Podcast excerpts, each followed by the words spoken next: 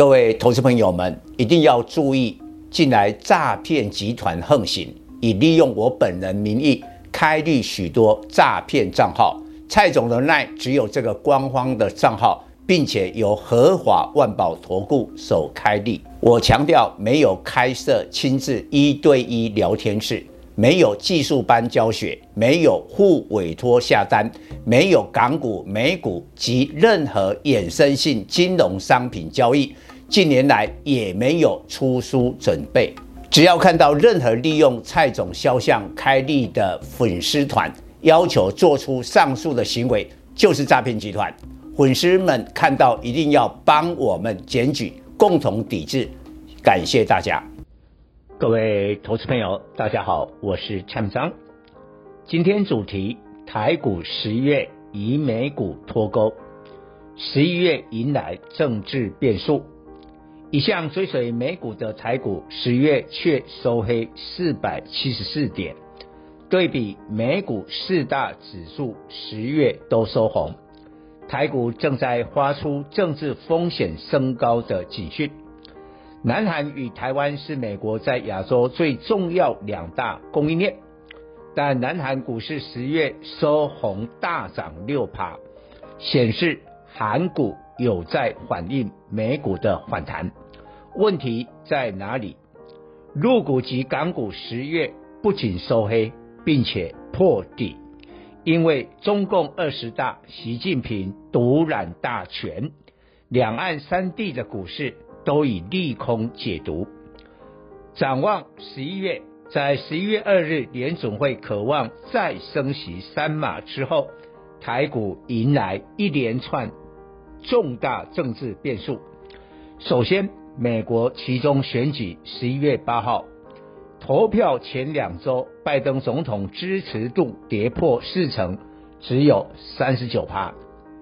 虽未破底三十六趴，但偏低，恐重创民主党国会选情，可能同时失去参众两院多数席位。来台访问并造成两岸紧张的众院院长裴洛西将无法续任院长。如此一来，拜登总统剩下两人两年任期跛脚，但。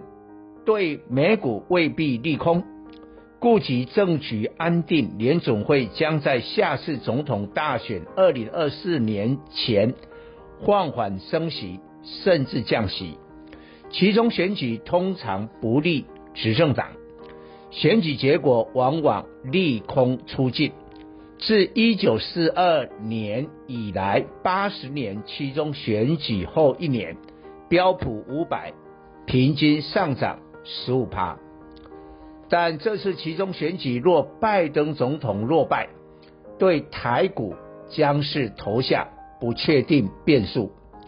目前美国参院正审议台湾政策法，这是美国强化对台湾的安全援助，以应对来自中国威胁的法案。拜登总统主张温和的版本。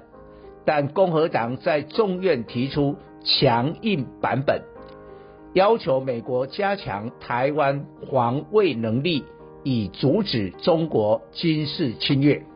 如果共和党取得参众两院主导权，将通过众院强硬版本的台湾政策法，拜登总统跛脚也挡不住，习近平必然有所大动作。台股恐陷入政治困境，遭国际资金提款。再来，APEC 十一月十九日，曼谷 APEC 领袖高峰会，普丁及习近平都会出席，场面精彩可期。二十一个 APEC 会员亲美国过半，是否联合抵制侵略者普丁？另外，拜习会是否举行，不仅影响美中关系，也冲击两岸局势。一般认为，举行拜习会对台股较正面。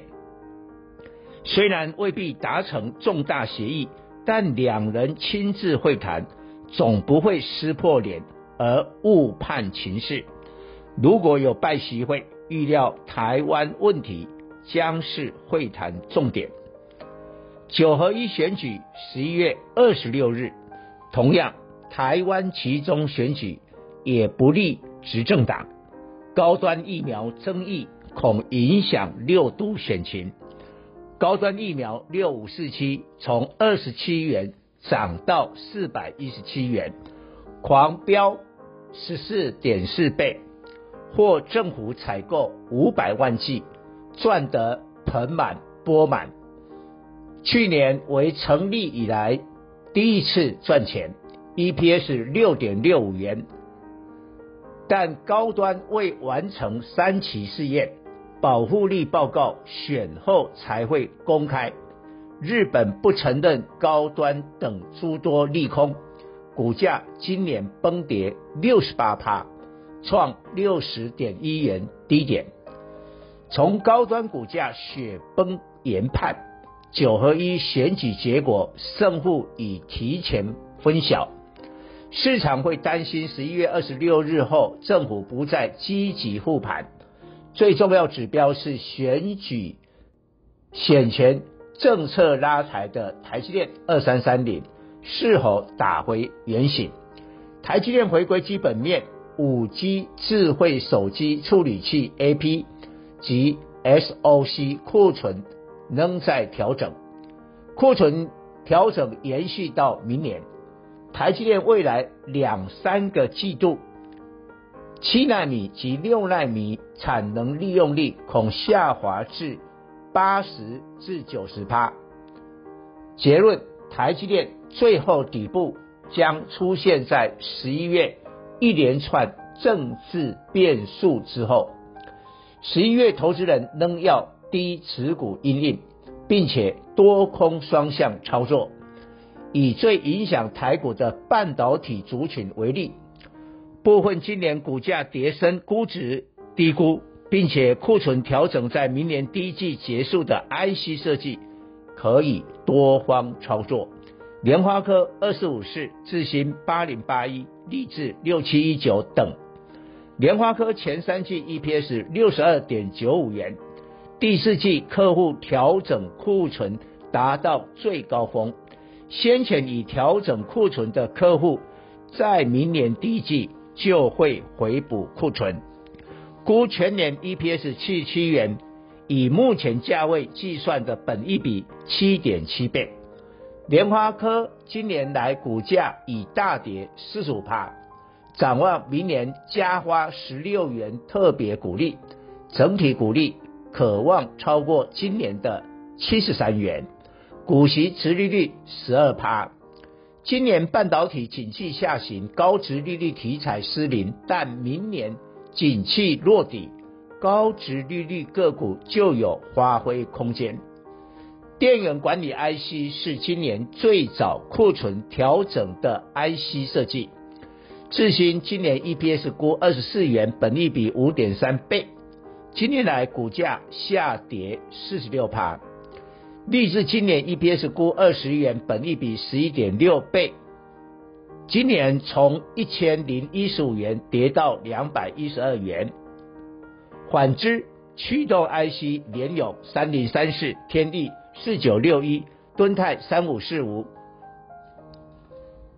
受面板双虎友达二四零九、群创三四八一，估计今年共计大亏五百亿元影响。驱动 IC 砍价及库存调整，可望可能需持续到明年下半年。相关 IC 设计，二零二三年 EPS 将溜滑梯，现在摸底胜算不大。苹果决定将 iPhone 充电孔改为 USB Type C。伟诠电二四三六，祥硕五二六九，创维六一零四，受惠。但注意，苹果将在二零二四年实施，明年二零二三年利多尚未发酵，纯粹是题材。创维今年从三百三十三点五元跌到七十四点九元，重挫七十七点五趴。八月 EPS 仅零点一元，九月更掉到零点零一元，整个公司一个月才赚一百万元，获利恶化令人难以置信。创维目前市值七十五亿元，对比单月获利一百万元，显然估值不低。金利科三二二八市值九十五亿元，但一至九月营收不到四亿元，估值也偏高。产业景气快速变化，但投资人对股价的记忆赶不上。